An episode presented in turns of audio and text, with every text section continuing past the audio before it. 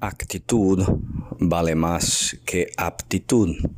Filipenses 2, versículo 5 dice, la actitud de ustedes debe ser como la de Cristo Jesús.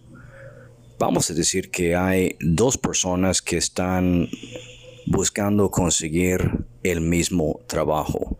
Uno con una actitud muy excelente y uno con una actitud no tan buena.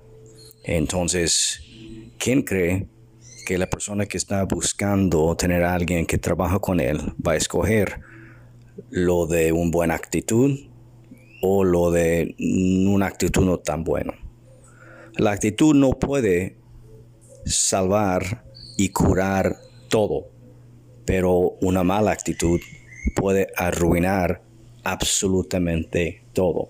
Por eso, cuando tenemos la actitud de Cristo, siempre somos victoriosos.